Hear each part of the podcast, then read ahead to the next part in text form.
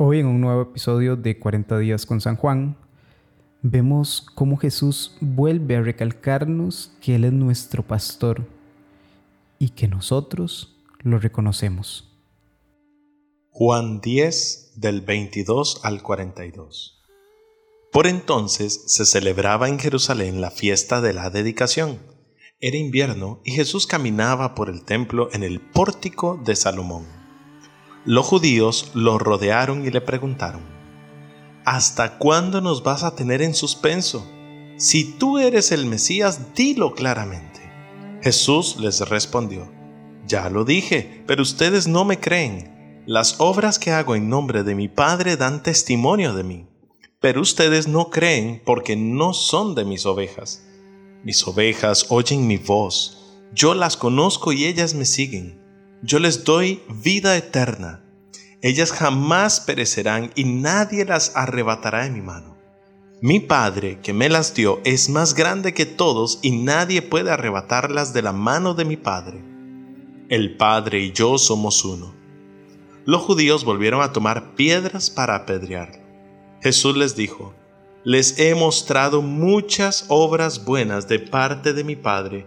¿Por cuál de ellas me quieren apedrear? Los judíos le respondieron, No te apedrearemos por ninguna obra buena, sino por tu blasfemia, porque siendo un hombre te haces Dios. Jesús les replicó, ¿acaso no está escrito en la ley de ustedes? Yo dije, ¿ustedes son dioses?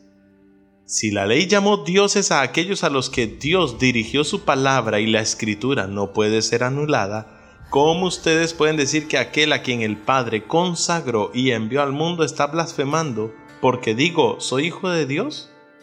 Si no hago las obras de mi Padre, no me crean, pero si las hago, aunque no crean en mí, crean en las obras, para que sepan y conozcan que el Padre está en mí y yo en el Padre. Una vez más quisieron arrestarlo, pero él se escapó de sus manos.